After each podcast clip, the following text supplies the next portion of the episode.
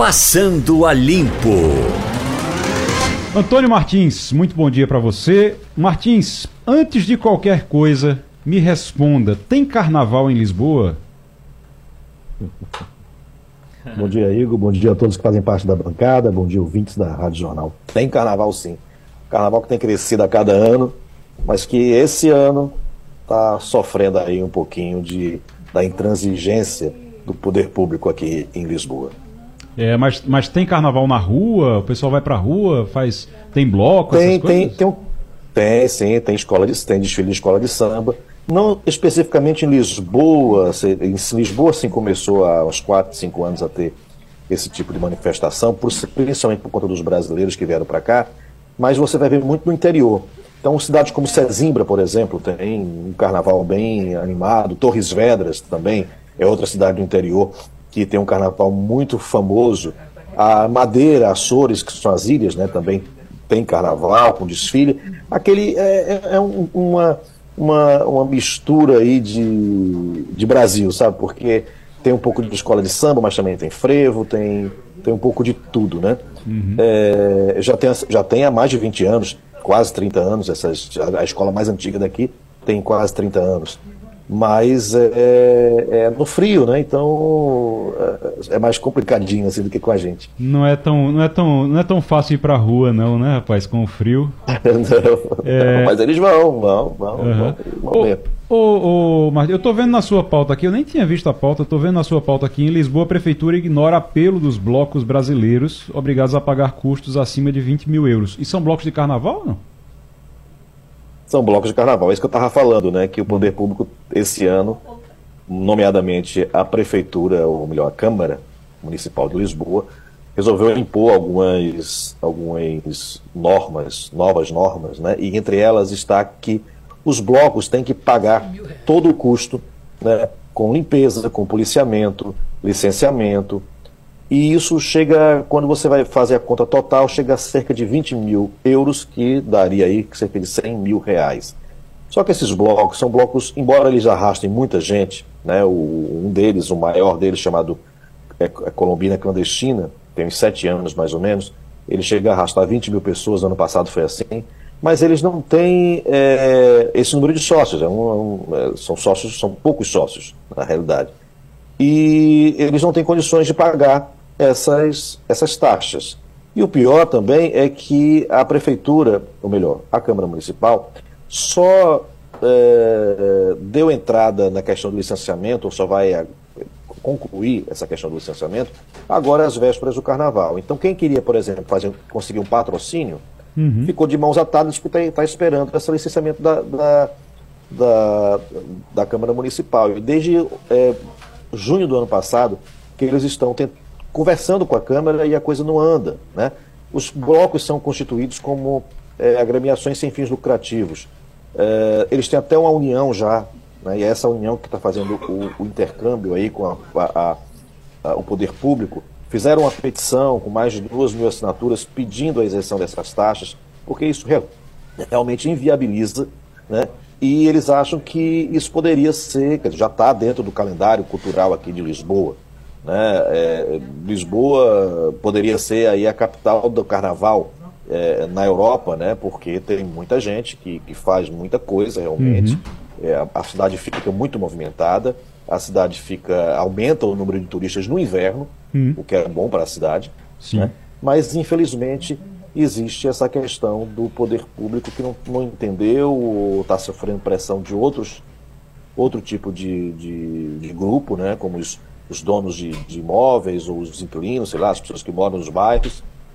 Enfim, tá, tá essa complicação. Tá certo, vamos ver então se o Martins vai pular carnaval ou não em Lisboa. vamos ver como é que vai ser isso. Terezinha Nunes. Martins, bom dia. É, a gente tem, tem, recebido notícias ruins aqui, por exemplo, de assassinato de pessoas trans em Portugal.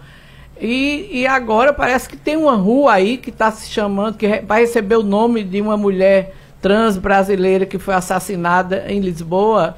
Como é que, que está esse encaminhamento, Martins?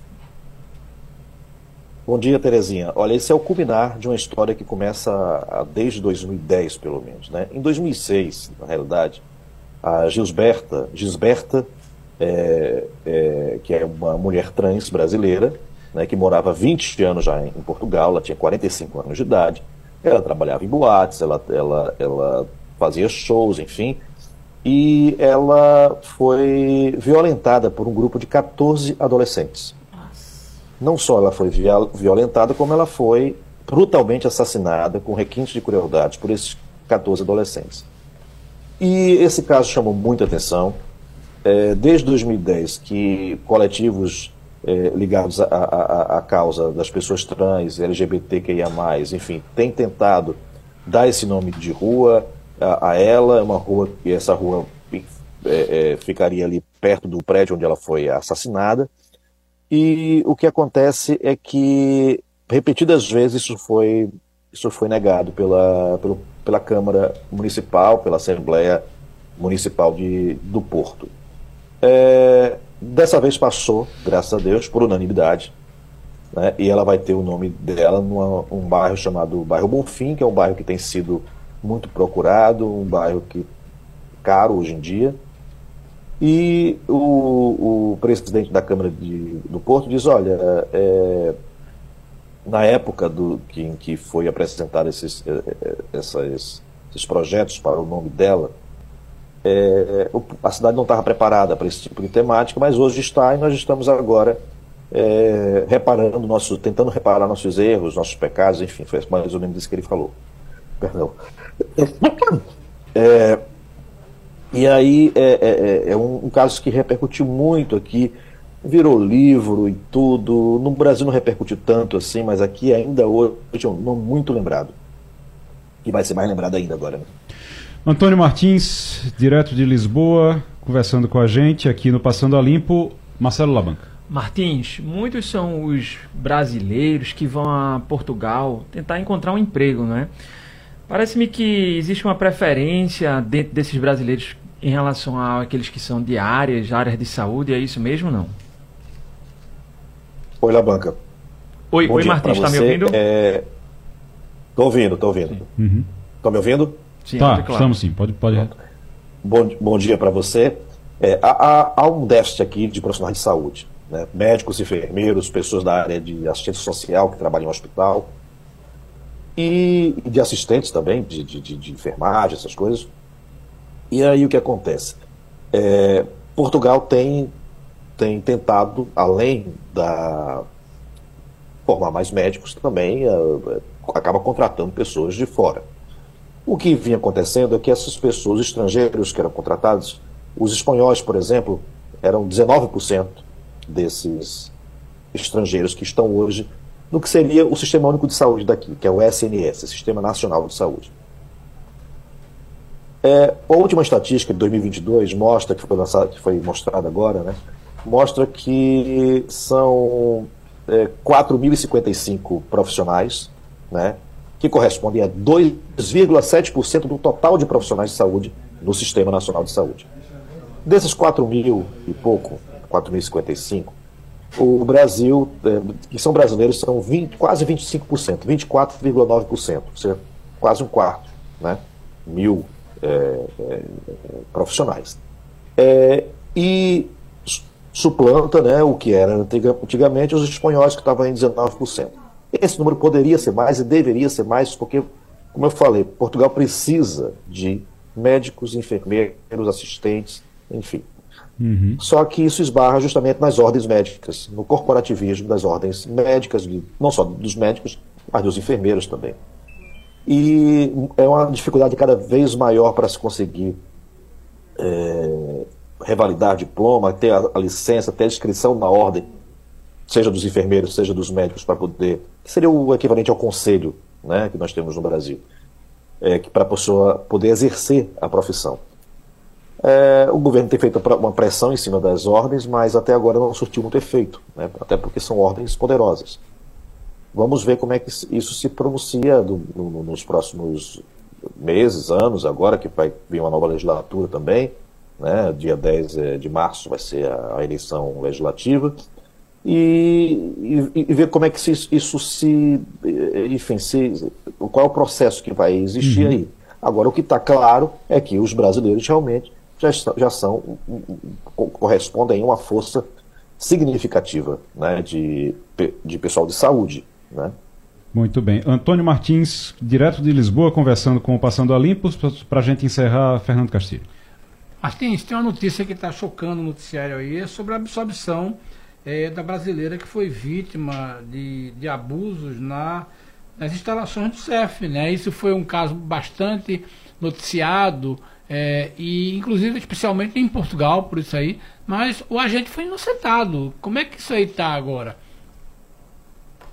Bom dia, Castilho. Olha, saiu ontem o resultado desse julgamento. Foi um inspetor que foi acusado por essa brasileira né? E o, o, o, tribunal resolveu inocentá-lo, alegando as. Aceitando as alegações da defesa, e dizia que era impossível reconhecê-lo como o autor dos crimes. O tribunal confirmou os crimes. E quais são os crimes? São violação, ou seja, tentativa, tentativa de violação, tentativa de estupro, né? coação e assédio sexual.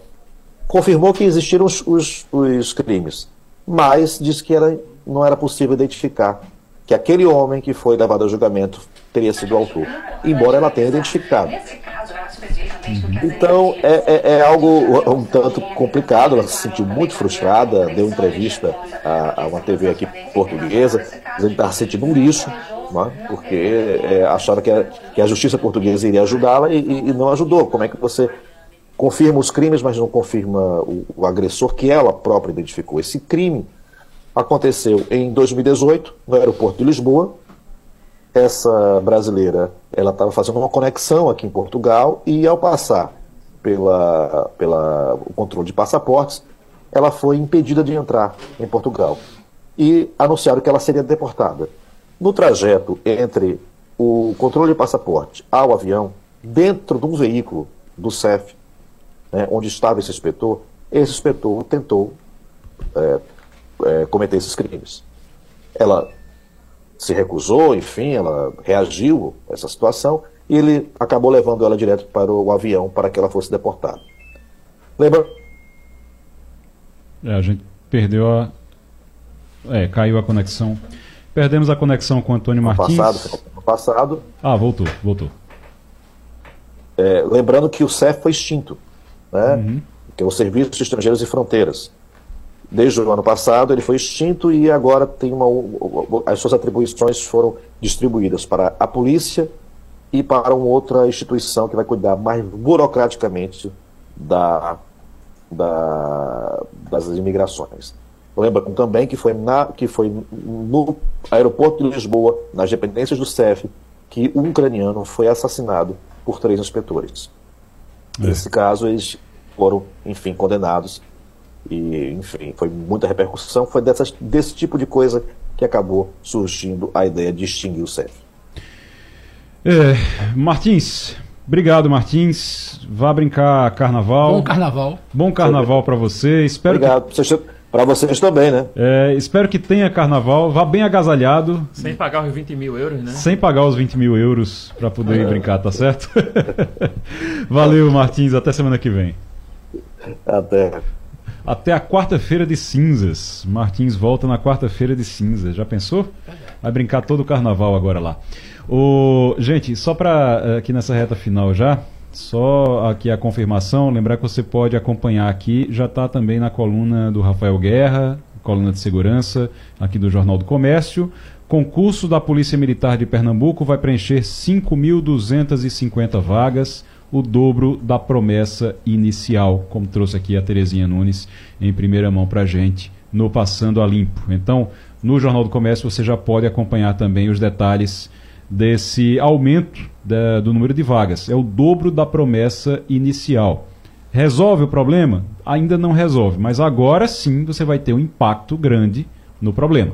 Que você tem um déficit grande, você tem realmente um déficit muito grande mas o governo do estado só pode ir até onde pode pagar, né? Não adianta também dizer que vai abrir 20 mil vagas e não ter condição de pagar é, depois o, o, o, pessoal. Então tem que ter dinheiro para pagar. É muita gente, 5 mil. É, 5 mil é, é, é muita gente, você imagina.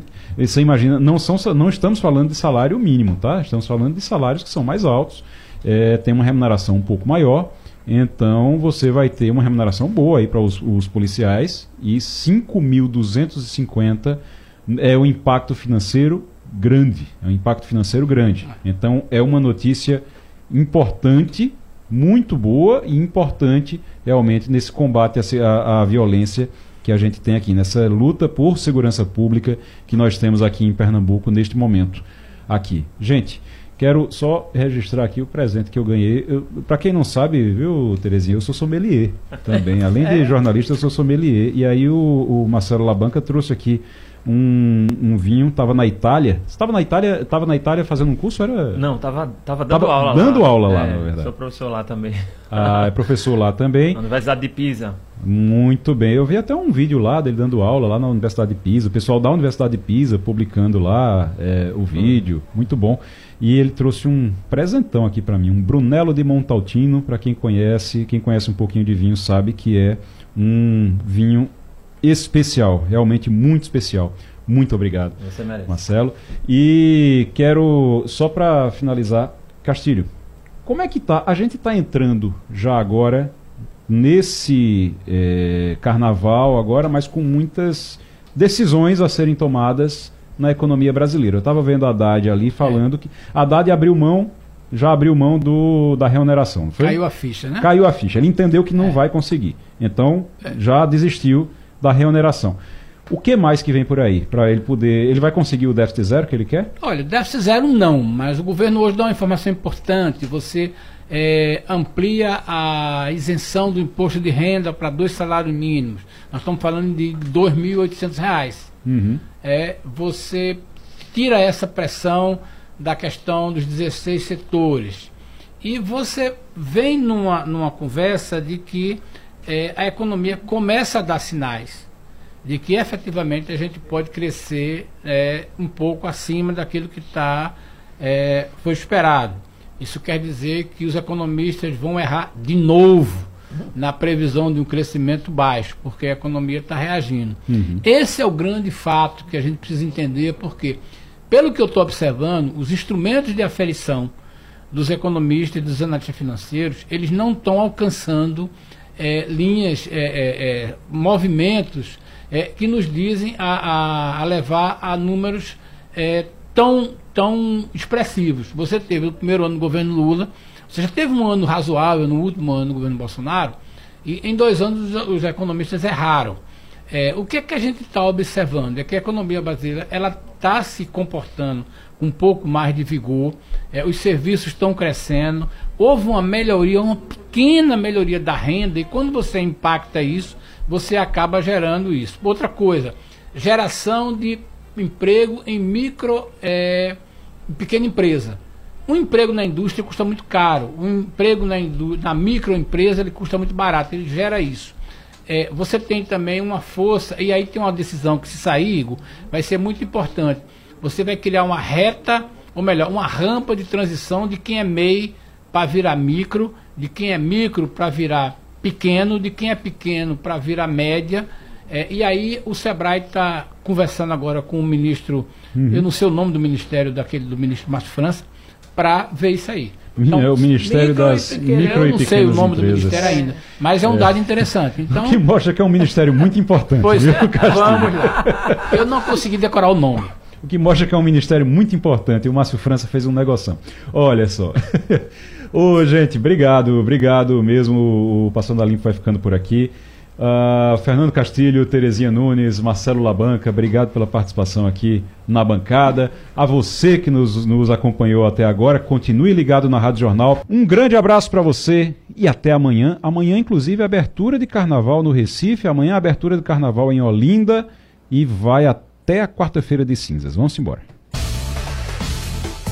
A Rádio Jornal apresentou opinião com qualidade e com gente que entende do assunto. Passando a limpo.